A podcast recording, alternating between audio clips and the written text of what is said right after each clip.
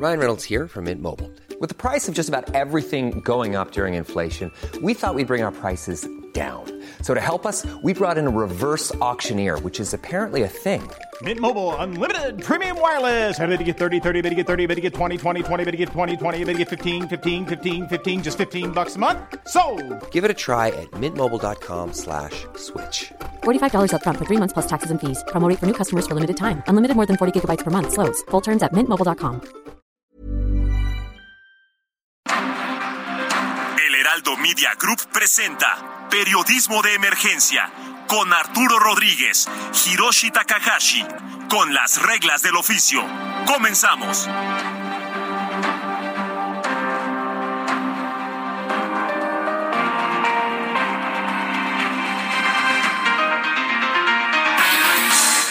Días, bienvenidos a Periodismo de Emergencia. Como siempre es un gusto saludarle y saludar rapidísimo a mis colegas. Eh, Brenda Ruiz, muy buenos días. Arturo, ¿cómo estás? Muy buenos días, Mónica Reyes, buenos Hola, días. buenos Fríos días. y gélidos días. ¿verdad? Ay, pero con ganas, pero el azuquitar ya llegó. Ya llegó el asunto. Ay, eso nos va a calentar. No, y en Contadero no te quiero ni platicar. Mucho frío afuera, ¿verdad? Ahorita que acabas de, de llegar, Arturo. Sí, está fresco, está, está fresquito. Rico. Se Rico, nota que eres rico, norteño, no está fresco, está helado. Está fresco, pues, ¿verdad? Muy bien. Pues bien, en esta mañana fresca, fría, como usted eh, lo sienta, y de octubre, 8 de octubre, iniciamos en Periodismo de Emergencia con el próximo pasado, Mónica Reyes. Por supuesto, vamos a iniciar. En el aniversario Soriana lo damos todo. Aprovecha que la carne de res para asar está a 159 pesos el kilo o pierna de cerdo con hueso congelada a 59.90 el kilo y el plátano a 12.80 el kilo. Soriana, la de todos los mexicanos. A octubre 10 no aplica con otras promociones. Aplican restricciones. Una semana intensa en lo gubernamental, lo político, lo económico y aquello que se relaciona con la seguridad fue la que vivimos precisamente esta semana, en la que el ejército mexicano estuvo en el centro de la discusión por dos motivos.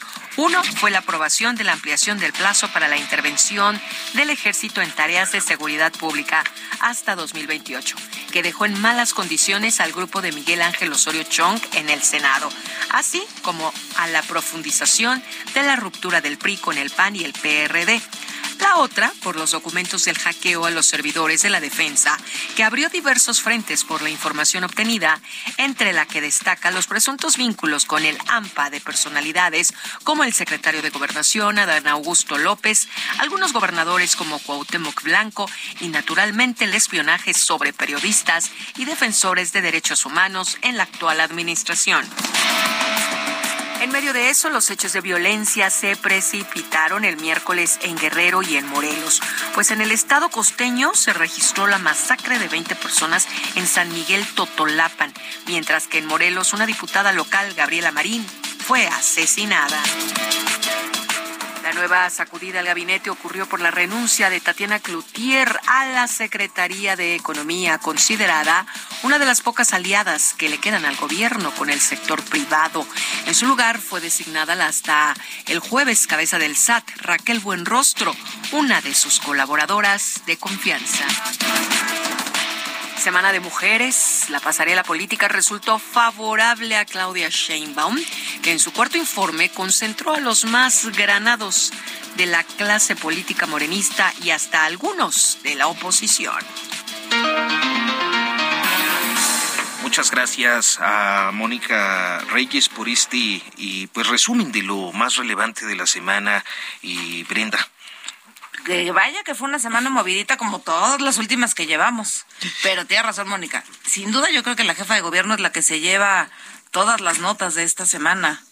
Estaremos hablando de algunos de estos temas a lo largo de esta transmisión en la que hoy eh, pues vamos a reproducir una pieza, eh, un reportaje que ha realizado Ana Castañuela, reportera del Coahuilense, un medio de comunicación allá en Coahuila, porque el pasado 5 de octubre se cumplieron 60 años del accidente ferroviario más grande en la historia de México, el trenazo de Puente Moreno. Eh, ahí eh, murieron eh, alrededor de 234 personas, más más de 1.100 resultaron heridas, al menos en las cifras oficiales. Y bueno, pues sin más, iniciamos pues con la historia de Puente Moreno.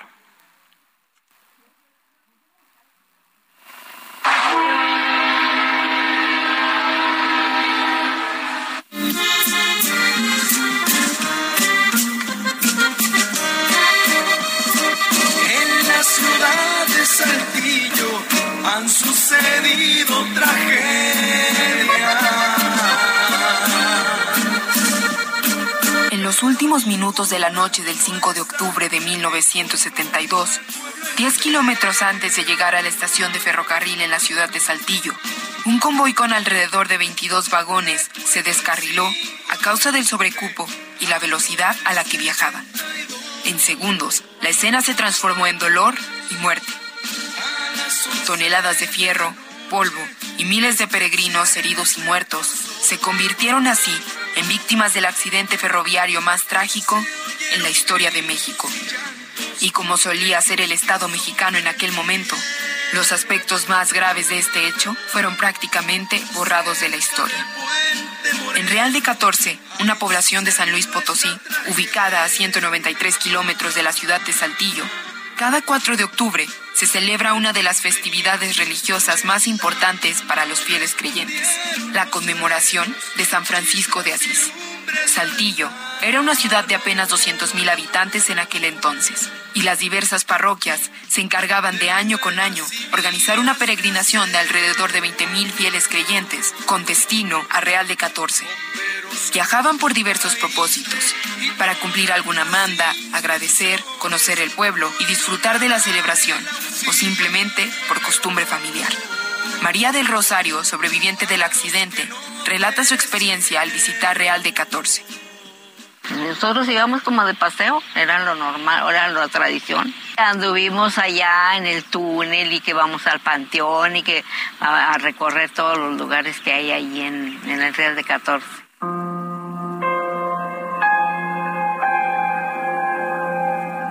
Viajaban principalmente en ferrocarril por su capacidad de transportar personas y porque el pasaje era barato. Felipe Frías, cronista y originario de Real de 14, describe la manera en la que llegaban los visitantes al pueblo. Llegaban por cientos, cientos de personas. El mayordomo traía a 800 personas o a mil, pero contrataba un tren. Como ahora se contratan autobuses, en aquel entonces se contrataban a trenes. Y por eso llegó a tal grado que que llegó a venir muchas personas porque me imagino yo que al no haber control en, el, cupo, en la capacidad, pues venían yo creo más de los que decían que iban a venir. La mañana del 2 de octubre la gente llegaba al pueblo, pactaban y regresaban a sus pueblos y ciudades el día 4 o el 5. Así, la tarde del 5 de octubre, un grupo de más de 1.600 feligreses con destino a Saltillo regresaron a la estación 14 después de haber concluido su visita en Real de 14. Los peregrinos subieron al convoy compuesto por 22 vagones, arrastrados por dos máquinas, la 8405 y la 8404, con destino hacia la ciudad de Saltillo. Habían personas paradas en los pasillos e incluso en los andenes, pues una gran cantidad de gente había abordado el tren. Jorge Sosa, reportero que cubrió por varios días los hechos del 5 de octubre, lo menciona. Se hablaba de que en cada vagón podían viajar eh, sentados 120 personas. Sin embargo, había más. Se, afirma que venían 20 o 22 carros y todos llenos, incluso gente en los pasillos. Entonces, eran más de 2.000 personas las que viajaban. La máquina realizó diversas escalas en distintas estaciones, pero al llegar al paraje de Carneros, el tren comenzó a tomar una velocidad excesiva y desmedida. Según el peritaje, los velocímetros alcanzaron los 120 kilómetros por hora. María del Rosario, sobreviviente, continúa narrando. El tren venía a su paso normal, ¿verdad? Pero conforme iba pasando el tiempo, iba aumentando la velocidad, iba aumentando la velocidad y el, el tren cuando agarraba las curvas se sentía ya muy ladeado, para un lado, para otro lado, y, ese saltar de, de, los rieles, lo traigo bien grabado donde iba saltando eh, eh, el trasteo del, del tren. Diez kilómetros antes de llegar a la estación de Saltillo, en Puente Moreno, una curva sumamente pronunciada no permitió el control del convoy, provocando así el descarrilamiento de todos los vagones y el incendio de dos de ellos. Alicia Quirós, sobreviviente, relata su experiencia. No dormí todo el camino y de repente nada más se oyó, se accidentó. Sentí que, pues sí que fue en un segundo. O sea, para cuando reaccionas ya estábamos volteados. porque ya estábamos accidentados y nunca perdí el conocimiento ni nada. Los vagones estaban telescopiados, unos encima de otros. Había personas atrapadas entre los fierros viejos, el polvo y el fuego. Los que estaban conscientes rompían los vidrios de los vagones para poder salir por las ventanas, y quienes aún tenían la capacidad de caminar trataron de correr entre la oscuridad de la noche a pedir auxilio en lugares aledaños a Puente Moreno. Estaba muy oscuro todo, no se miraba nada, y un señor traía como una lamparita y empezó a alumbrar, y empecé a ver a toda la gente, pues, pues todo, todo el vagón todo fregado, todo, todo chocado, estábamos contra el cerro. Los primeros en llegar y ser testigos del accidente fueron los buitres, jóvenes estudiantes de la Universidad Autónoma Agraria Antonio Narro, pues Puente Moreno se encuentra a pocos kilómetros de distancia de la universidad. Posteriormente, llegó el ejército mexicano, autoridades y cuerpos de rescate para comenzar a auxiliar a los peregrinos. Todos ayudaban como podían, pues la falta de luz dificultaba las labores de rescate. Antonio de la Cruz testigo del accidente y rescatista, describe cómo fue aquella noche. Se batallaba, estaban las tinieblas, estaba la noche espantosa, muy dantesca. Los pasajeros que venían en los últimos vagones, que únicamente se descarrilaron y que no sufrieron de gran daño, también brindaron su apoyo. Enfermeras y enfermeros de la Cruz Roja, el Seguro Social, Hospital Civil y de todas las pequeñas clínicas de Saltillo atendieron a los heridos y los mantuvieron bajo su cuidado por varios días. Saltillo en aquel momento contaba con menos de cinco ambulancias y con unidades médicas pequeñas. Se trasladaba a los heridos por montón y como fuera posible. Arturo Berrueto, alcalde municipal de Saltillo en aquella época y por lo tanto testigo de los hechos, agrega. Los hospitales se saturaron de, de heridos, las camas no eran suficientes para alojar a los heridos. Los hospitales que había era el, el ISTE, el Seguro Social. Estaba el, pues el Hospital Civil, doctor Gonzalo Valdés, y hasta unas clínicas pequeñas. En todos ellos nos atendieron a los heridos. Y nosotros continuamos las labores de rescate con auxilio de todo el mundo. Incluso taxistas dieron su servicio gratuito para trasladar a las víctimas a sus casas o a los hospitales y algunos soldadores acudieron al lugar para romper los fierros de los vagones. Después de 15 días posteriores al accidente, la Procuraduría General de la República declaró que las cifras finales fueron de 1.200 heridos y 234 muertos. Sin embargo, diversos testigos y rescatistas sostienen que las autoridades de la época maquillaron las cifras de muertos, porque ese día viajaba más gente de la permitida, y el número elevado de defunciones no era conveniente para Ferrocarriles de México ni para el país. Periodistas y personas que acudieron a apoyar llegaron al punto de ser silenciados e incluso amenazados por diversas autoridades de la Federación y les prohibieron seguir contando a los muertos. Antonio de la Cruz menciona al respecto. Hacía un resumen, una contabilidad de, más eh, fallecimientos. Y yo siempre me sostuve en un poco más de mil al grado de que fui amenazado para que ya no siguiera este, con, ese, con ese tema. El trabajo de la extracción de los cuerpos era complicado, pues los vagones estaban enterrados y deshechos. Era difícil lograr sacar los cuerpos de los muertos que se encontraban prensados entre los fierros. Muchas de las viviendas de colonias y barrios de Saltillo quedaron abandonadas y nunca más volvieron a abrir sus puertas, pues la familia entera había muerto en el accidente. El reportero Jorge Sosa lo menciona. Se podía ver que muchas casas de Saltillo, de los rumbos de Landín, de la calle Obregón y del Ojo de Agua y de otras partes, ya no volvieron a abrir sus puertas porque en ese entonces viajaban familias enteras a venerar a San Francisco de Asís al Real de 14.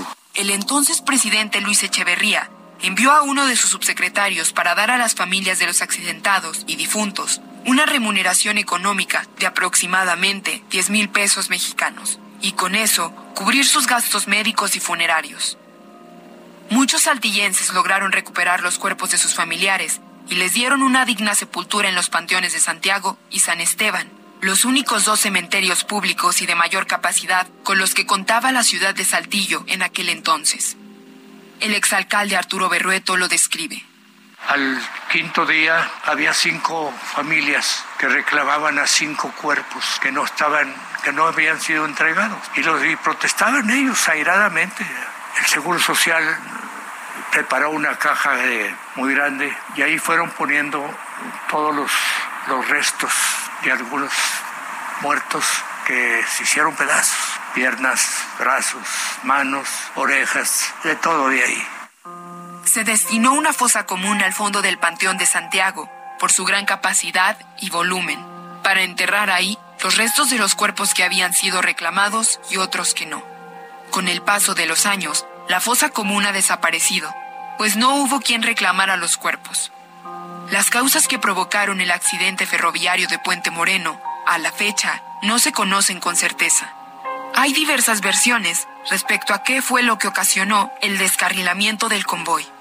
La versión oficial hace responsable a la tripulación que manejaba el tren.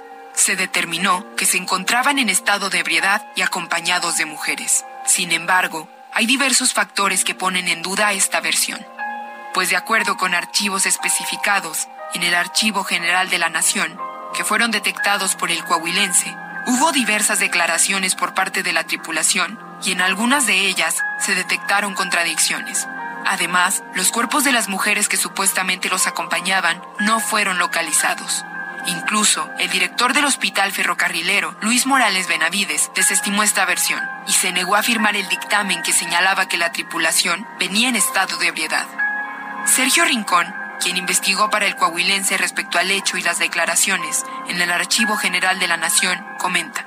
Los exámenes decían de toda la tripulación solo dos integrantes tenían alcohol en la sangre y no era demasiado, o sea, era un poco de alcohol en la sangre. Sin embargo, el gerente de ferrocarriles comienza a hacer las declaraciones que iban alcoholizados. Se habla también del mal estado del equipo y los rieles y el sobrecupo de pasajeros que viajaban aquella noche en vagones con más de 30 años de antigüedad. La última versión plantea la posibilidad de que el accidente de Puente Moreno fue el resultado de un sabotaje por parte del Sindicato de Ferrocarrileros Mexicanos. El país se encontraba en un contexto sindical complicado. Desde años anteriores al accidente de Puente Moreno, ya había pugnas entre el líder del sindicato ferrocarrilero, Luis Gómez Cepeda, el director de Ferrocarriles Nacionales, Víctor Manuel Villaseñor, y entre los diversos sindicatos ferrocarrileros. Sergio Rincón, quien realizó una investigación respecto al contexto ferrocarrilero de la época, lo explica. El contexto de los ferrocarrileros en los años 70 estaba principalmente en una disputa de los dos principales sindicatos. El primero ha llegado más al gobierno y que tenía un grupo de choque llamado Héroe de Nacosari eh, y el otro era más relacionado con el comunismo. Estaban peleados eh, de forma incluso que llegaron a los disparos, a intercambiar disparos porque querían adueñarse de cierto edificio de la sección el sindicato charro de ferrocarrileros que estaba relacionado con el gobierno realizó diversos sabotajes en contra del gerente de Ferrocarriles Nacionales de México y Demetrio Vallejo, líder del sindicato de trabajadores ferrocarrileros, conocidos como vallejistas, que estaban en la lucha por la democratización. Nuevamente la voz de Sergio Rincón lo explica. Lo que encontramos respecto a accidentes o sabotajes, este, sí hubo antes, antes del 5 de octubre, hubo al menos ocho episodios completamente extraños. En algunos sí se pudo documentar o sí se hizo referencia a la falta de pericia de la tripulación, pero en otros hubo descarrilamientos donde decían es que alguien puso algo en las vías, un elemento de hierro, un fierro, clavos de los durmientes o hubo afectaciones directamente a las vías de comunicación y eso es lo que reportaban los diarios. El propio Víctor Manuel Villaseñor mencionó durante entrevista que no hubo fallas accidentales y posiblemente realizaron un acto de sabotaje, pues se comprende que la llave de los frenos se encontraba cerrada a la hora del accidente. Recalcó también que a pesar de que los peritajes demostraron que el acto fue intencional, nunca se le dio la difusión a esos hechos. Hasta el momento, ninguna de estas teorías logra ser concluyente. Respecto a los muertos, una gran cantidad de testigos sostiene que fueron muchos más de los que anunció la PGR. 50 años después de la tragedia, lo que pudo ser un crimen con responsables directos se mantuvo en la impunidad. Al gobierno no solo le bastó con no darle importancia suficiente al hecho, sino también decidió silenciarlo hasta prácticamente borrarlo de la historia. La prensa y el gobierno de la época no le dieron la importancia necesaria a la magnitud del accidente y al número de muertos. El coahuilense realizó una búsqueda documental en el Archivo Municipal de Saltillo y el Archivo del Estado de Coahuila. Sin embargo, hay poco material respecto al caso, a pesar de que el accidente fue en la ciudad. En consulta directa en el Archivo General de la Nación, se logró identificar 13 cajas con documentos que incluyen la investigación, informes y todo lo que se generó en el momento sobre el trenazo de Puente Moreno. Sergio Rincón comenta al respecto. Hay cajas de la Secretaría de Comunicaciones y Transportes respecto a accidentes, pero tampoco fueron clasificados. Y están los, los documentos ahí, pero no están clasificados. Entonces, es un mar de información donde no, no sabes dónde puede estar lo que, lo que sea referente a este episodio. Y es donde podíamos enterarnos de eh, la parte técnica, científica, de los peritajes, de los estudios, de qué había pasado con este accidente. De las 13 cajas existentes con información que marca el fichero de la Secretaría de Transportes, 8 están desaparecidas. No logró localizarse tampoco ningún periódico de la época que no fuera local y que hablara del tema, pues no hay registro de periódicos nacionales de los primeros 15 días de octubre de 1972. No hubo agentes especiales investigando esto, hubo algunos peritos y demás. En un momento continuamos en Periodismo de Emergencia por el Heraldo Radio.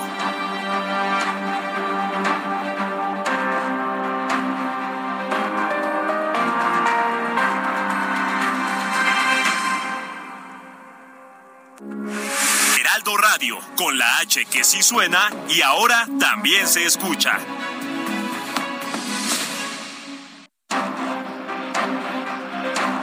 Regresamos a Periodismo de Emergencia con las reglas del oficio.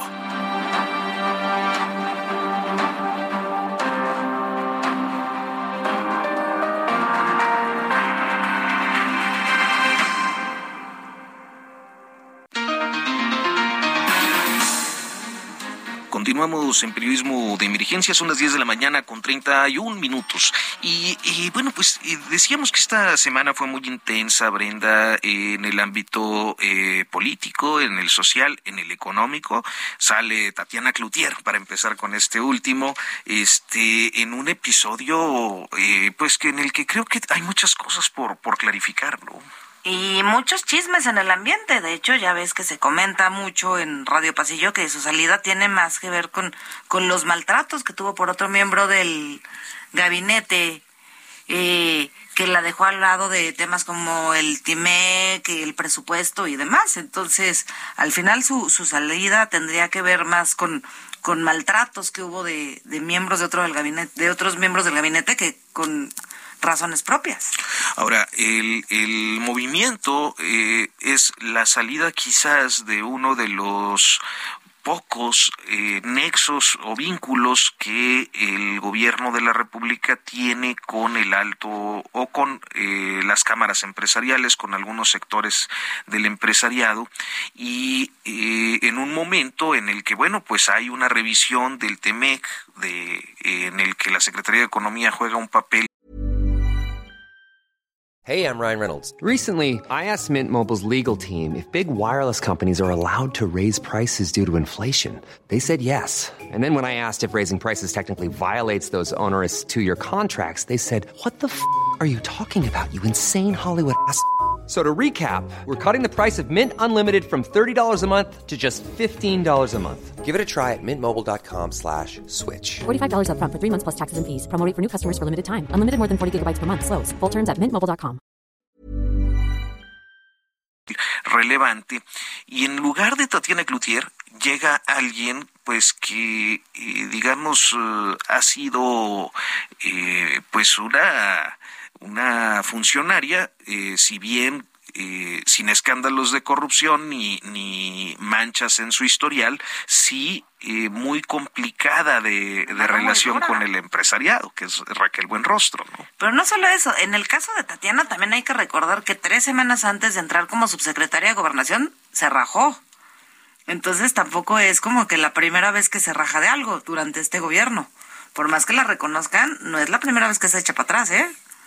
No es la primera vez y con Raquel Buenrostro, eh, pues me parece que el gabinete va eh, pues ahora sí consolidándose en eh, la construcción de un López Obradorismo más duro o, más, eh, sí, pues más puro, digámoslo así. Pues más que la construcción, ya más bien se queda como el ala más radical. ¿no? O sea, como que el ala moderada dentro de, del gobierno del presidente ya, no Fue saliendo desde los primeros meses. Pues este fue el cambio 41 en 46 meses de gobierno. Juárez se aventó 50 y él dijo que iba a ser como el gabinete de Juárez. Así que ahí, ahí la lleva. los próximos cuatro, ya no le falta mucho. Faltan dos. Tendrían que ser unos 25 dado, si mantiene el ritmo, ¿no? Híjole, pues esperemos que no lo mantenga, porque yo no sé si los mercados y la economía. Yo, yo justo el, el domingo pasado eh, tuiteaba que, que, que ahorita en época de Día de Muertos y de Halloween no hay nada más terrorífico que ir al supermercado y pagar la cuenta qué caro está todo. Sí, y bueno, pero el presidente López Obrador dice que ya la inflación llegó a, ya tocó fondo y ahora sí ya es recuperación. No, ¿cuál fondo? Ya tocó el cielo, más bien. Veremos cómo evoluciona y pues el último trimestre, ya estamos en el último trimestre del año, se nos ha ido rapidísimo. Ya estamos en el pan de muerto. 2022, ya en pan de muerto. Y mira, eh, Brenda, que ese es uno de los temas, el otro eh, pues tiene que ver con toda esta pasarela, besamanos, eh, viva, viva y la matraca con Claudia Sheinbaum de eh, toda la semana. Y creo que tú estuviste por ahí en alguno de los informes, en el mero mero, ¿no? no, en el mero principal. No, 16 meros meros, ¿eh? Que ya mañana eh, creo platicaremos más a detalle con el presidente de Morena en la Ciudad de México, pero el lunes eh, yo yo lo, lo platicaba aquí con nuestro compañero Salvador García Soto. Eso estaba vuelto un concierto de Luis Miguel. O sea, de verdad veías las porras, los gritos afuera, no cabía un alfiler, adentro tampoco cabía un alfiler. De verdad que solo faltaba que, vendieran los doctores IMI con, con la figura de la jefa de gobierno. O sea, era una locura de ambiente. Y por mucho, y quien se lleva el aplausómetro fue Omar García Harfush. Trae una sonrisa de oreja a oreja que yo creo que sigue con ella. Los demás miembros del gabinete, bien.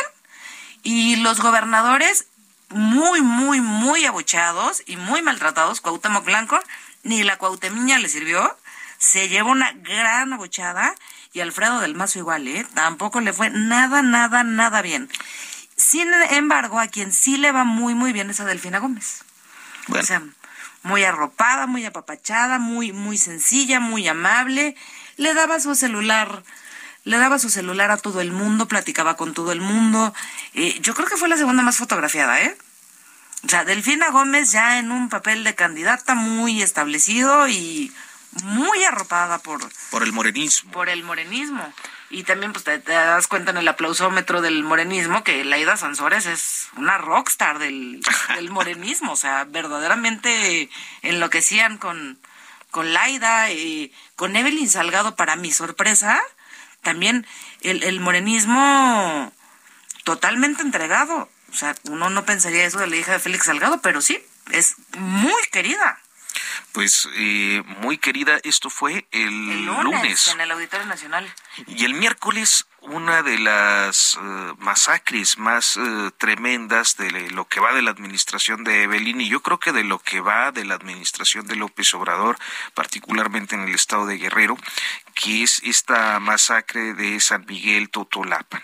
¿Qué es lo que ocurre? Pues eh, que hay dos grupos delictivos enfrentados, esa es la explicación oficial, los identifican como la familia michoacana y los tequileros esta eh, confrontación pues cobra la vida de 20 personas en esa comunidad y el episodio eh, se inscribe en un contexto de violencia en varios estados de la República y también de una eh, pues de una de un profundo cuestionamiento a las fuerzas armadas por primero pues todo el debate que lleva un mes en, materia de ampliación de eh, la intervención militar en tareas de seguridad pública y segundo por la eh, filtración o el hackeo de eh, los servidores de Sedena que han dado pie a estos escándalos de Sedena Leaks. Pero bueno,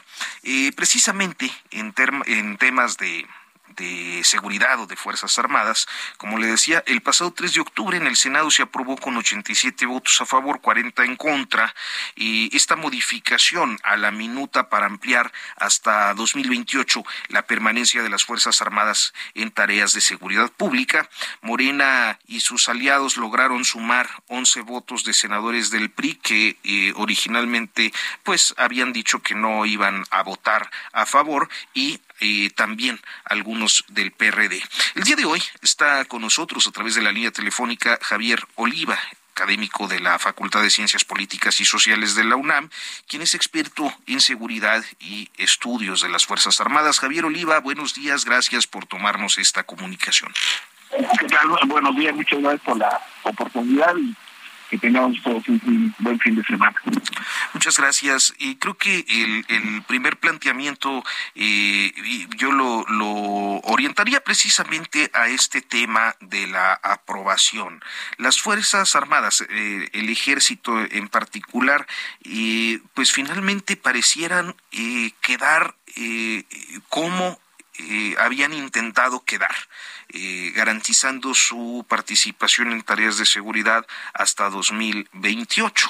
Y esto eh, en términos de, eh, de políticos, ¿qué, qué, qué representa, doctor?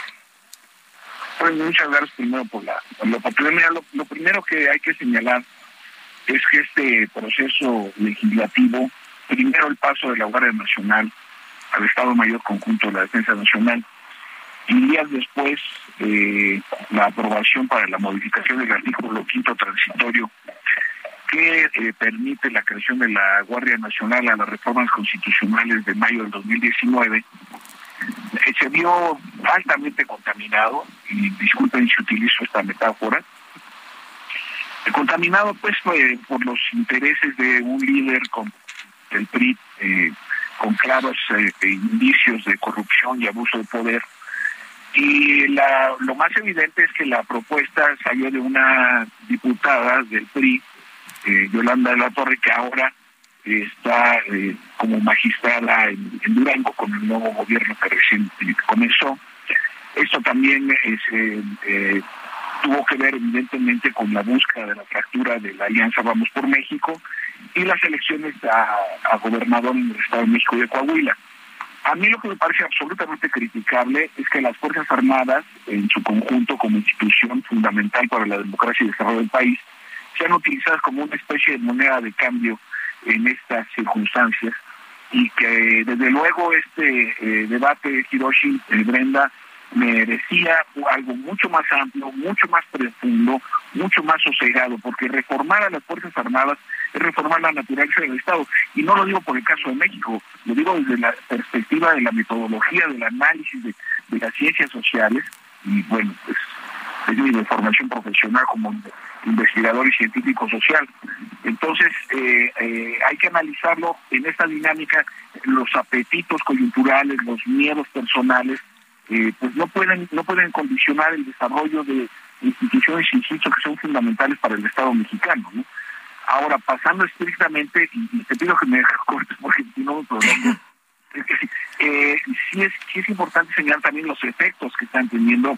Llevaban varios sexenios los secretarios de la estancia de Marina en turno de los eh, anteriores sexenios, solicitando un marco legal para poder tener una eh, cobertura eh, más apropiada para colaborar con las autoridades civiles y a petición de la población y de los propios presidentes en labores de seguridad, de seguridad pública. perdón que te interrumpa, Javier. Justo en ese sentido, quería decirte, o sea, quería preguntarte si, si con estas reformas que se dan ya en, en el Congreso, si te, eh, las Fuerzas Armadas ya tendrían el fundamento jurídico necesario y que llevaban tanto tiempo pidiendo para poder estar haciendo estas tareas de seguridad en las calles? ¿O falta algo? ¿O con esto nos alcanza? Falta mucho, ¿verdad? Falta muchísimo. ¿qué, qué, hay de políticas de prevención? Eh, de disuasión, de consumo de drogas. hay una enorme cantidad de faltantes.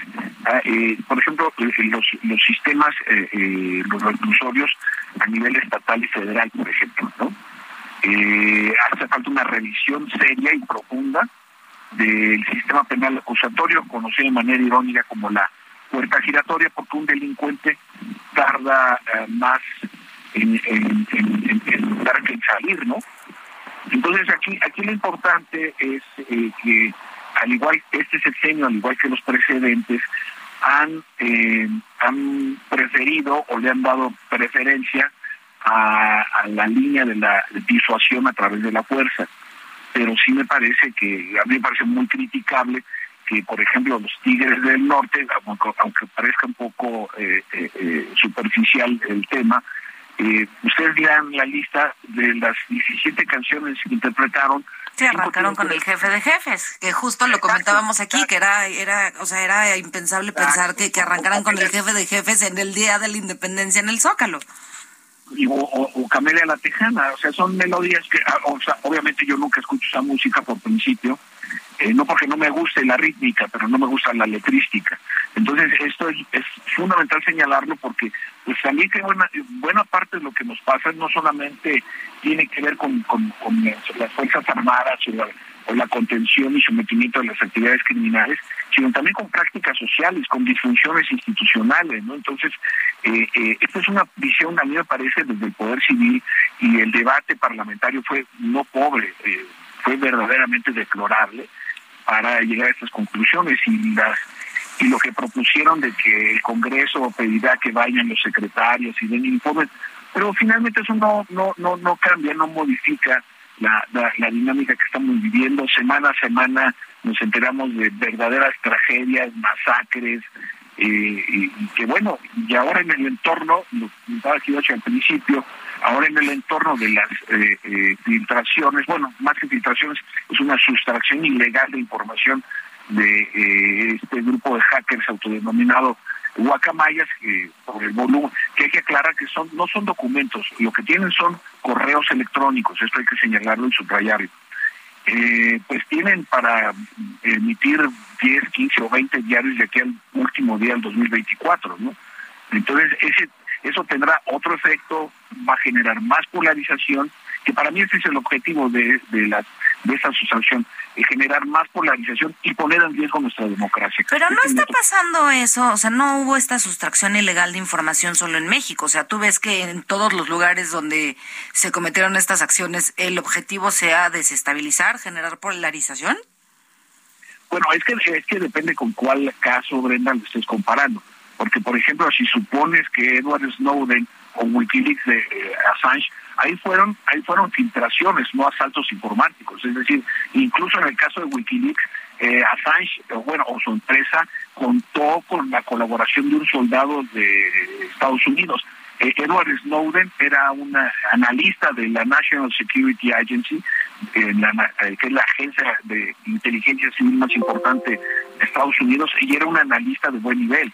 ¿Y aquí Entonces, no ves que pero, haya habido pero, esa perdón, colaboración perdón, Javier, justo el- de alguien al interior? Porque el, el punto es que, ah, independientemente de la de Assange, me parece que esta, esta identidad que no sabemos qué es muy bien, guacamaya, se supone que son hacktivistas, y también lo han hecho, si no me falla la memoria, en Chile, Perú, Guatemala, con sus Y propias. Fuerzas Armadas, El Salvador, ¿verdad? Sí, pero no, no- sí, pero no a, esta, no, a esta- no a este nivel. ¿eh?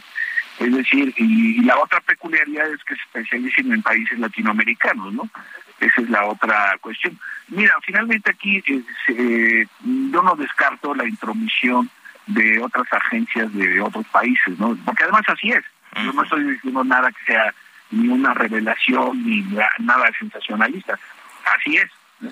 Entonces, eh, eh, aquí el problema, desde el punto de vista, es que la dimensión de la sustracción ilegal de la información no tiene comparación. ¿eh? Incluso he estado haciendo algunas notas de lo que ha sucedido en otros en otros países, no no no, no hay comparación. En el caso de México nunca había habido una situación así. Entonces, aquí, eh, aquí lo importante es que la- la- lo, lo que se va revelando pues va, va, va generando obviamente eh, crispación, polarización, señalamientos que nada abonan a la estabilidad política y social del país.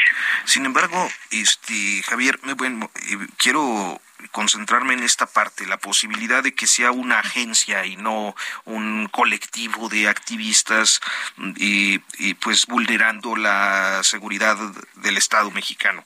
Y nos encontramos con que apenas se da a conocer esta filtración y ayer eh, se da a conocer que eh, México signó un acuerdo con el gobierno ruso para instalar eh, un sistema satelital denominado GLONASS.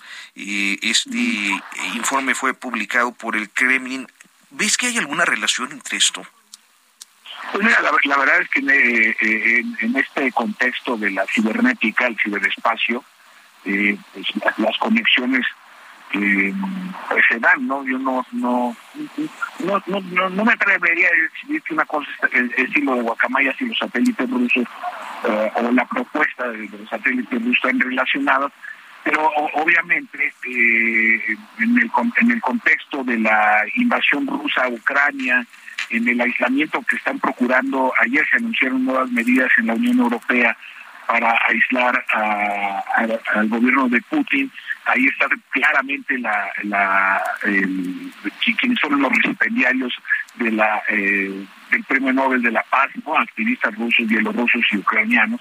Entonces sí, sí, sí me parece que el gobierno mexicano eh, no, no, no porque esté fuera de tono en el sentido de tenga que vincularse a lo que están haciendo los demás, pero lo cierto es que estamos hablando de una agresión y que si bien es cierto que Estados Unidos y la Unión Europea tienen su parte de responsabilidad en la decisión del Kremlin, nuestro país ha jugado un, papel en su representación ante el Consejo de Seguridad de las Naciones Unidas, que es la quinta vez que México tiene este privilegio, en este caso representado por el embajador Juan Ramón de la Fuente. Eh, pues eh, todo esto tiene evidentemente una interconexión, ¿no? Y que no, yo no lo dejaría eh, de fuera en la mesa de análisis. Oye, Javier, y, regresando al tema de lo aprobado en el Congreso, eh, ¿tú crees que con estas reformas el Estado mexicano ya tenga el tiempo suficiente para poder reforzar las tareas de seguridad pública que tanta falta hacen? O sea, ¿ves este como el curso natural eh, donde sí ves a las Fuerzas Armadas regresando a sus cuarteles en 2028 y haciéndose cargo a las policías municipales, estatales y a la Guardia Nacional de las tareas de seguridad interior? Solo, si la prioridad es eh, la creación o fortalecimiento, depende del caso, de las policías municipales y estatales. Esa es la única vía eh, para que las eh, Fuerzas Armadas de México, y esto es muy importante decirlo, para que el poder civil guarde su prestigio y su buen nombre y aceptación en la sociedad. De lo contrario, la sobreexposición es un riesgo permanente, cotidiano, eh, y lamentablemente eso también tiene que ver con presupuesto. Eh, Morena y sus satélites eh, en, el Congreso el año pasado desaparecieron el Subsemón, que es el acrónico del, subsidio para la seguridad municipal, y en el año fiscal que está por concluir desaparecieron el Fortaseg, que es el acrónimo del, subsidio para el fortalecimiento de la seguridad municipal. 208 municipios se quedaron sin un peso de transferencia federal para este año, ¿no? Es decir, en México estamos viviendo una contradicción. Hay representación política plural en municipios, congresos y gobiernos estatales, pero la centralización fiscal persiste como desde la creación del Estado por revolucionario. Ya vamos a ver, y ustedes que son conocedores del sistema político mexicano, a las gobernadoras y gobernadores ir a los pasillos de San Lázaro a litigar en un contrasentido absurdo del federalismo, a ir a litigar su presupuesto federal en estados como Morelos o Oaxaca, que dependen más del 90% de su presupuesto de transferencias federales. Entonces, en esta actitud esquizofrénica, ¿no? Eh, si, se le quita dinero a las policías municipales, ¿quién va a terminar haciendo el trabajo, Brenda? Pues, la Guardia eh, Nacional de las Fuerzas Armadas. Javier Oliva Posada, maestro académico, doctor investigador de la Facultad de Ciencias Políticas y Sociales de la UNAM, muchísimas gracias por este enlace. Muchas gracias. Gracias, Javier. Brenda, no sé si me faltó alguien de saludar en la mesa, no quiero ser un grosero. Sí, en realidad hoy nada más estamos Arturo Rodríguez, que soy yo, y Brenda Ruiz, nuestro amigo Hirochi, hoy no pudo acompañarnos como cada fin de semana, pero te agradezco muchísimo, doctor. Oye, Arturo, te ofrezco mi disculpa. No, no, no te preocupes. ¿eh? Por favor, un gusto. Hasta pronto. Gracias, Javier, un abrazo. Y pues bueno, eh, quiero comentarles que eh, pueden ver todo el contenido del Heraldo Televisión, las noticias, los podcasts, bueno, muchísimo contenido en el canal de YouTube del Heraldo. Es todo el Heraldo, todo el Heraldo de México, radio, televisión, eh, noticias, podcast, todo en el canal de YouTube. un solo clic y listo pero además no solo eso, en el Heraldo Media Group eh, estamos muy orgullosos y queremos compartirles que con 80 millones de usuarios únicos nos hemos convertido en el grupo de medios digitales más grande de México, de acuerdo con los datos de la firma Comscore. Gracias a ustedes por su preferencia. Gracias por su preferencia en el Heraldo, por el Heraldo, por eh, la información que y los diferentes contenidos que aquí le podemos ofrecer. Gracias también por su preferencia y en, la sintonía de periodismo de emergencia, este programa que eh, realizamos los sábados y domingos de 10 a 11 de la mañana y le recordamos que también estamos en plataformas. Este, nos pueden ver en todas las plataformas del Heraldo, o sea, nos pueden ver en streaming, nos pueden escuchar en todas las estaciones en todo el país, en el sur de Estados Unidos, en YouTube. De que nos pueden ver, nos pueden ver. Por supuesto que sí. Y bueno, pues hoy no vamos a, concretar nuestra sección todo menos fútbol, pero sí creo que vale la pena comentar que eh, se han cumplido 50 años del estreno del Padrino, que es una de las grandes obras cinematográficas de, pues, de la historia del cine.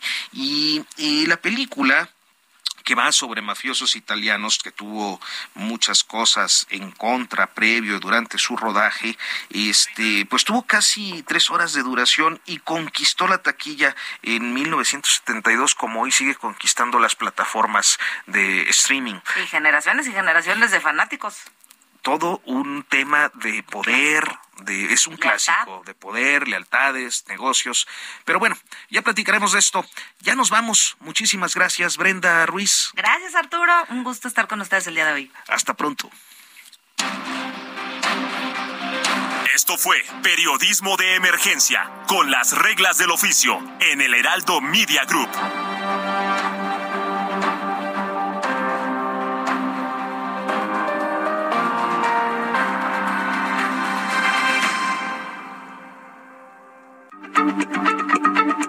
Heraldo Radio, la H se lee, se comparte, se ve y ahora también se escucha.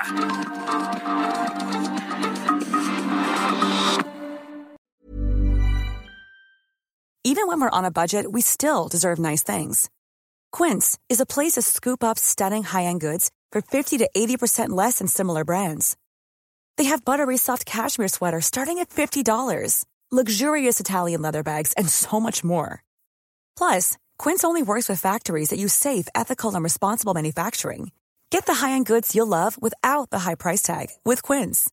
Go to quince.com/style for free shipping and 365-day returns.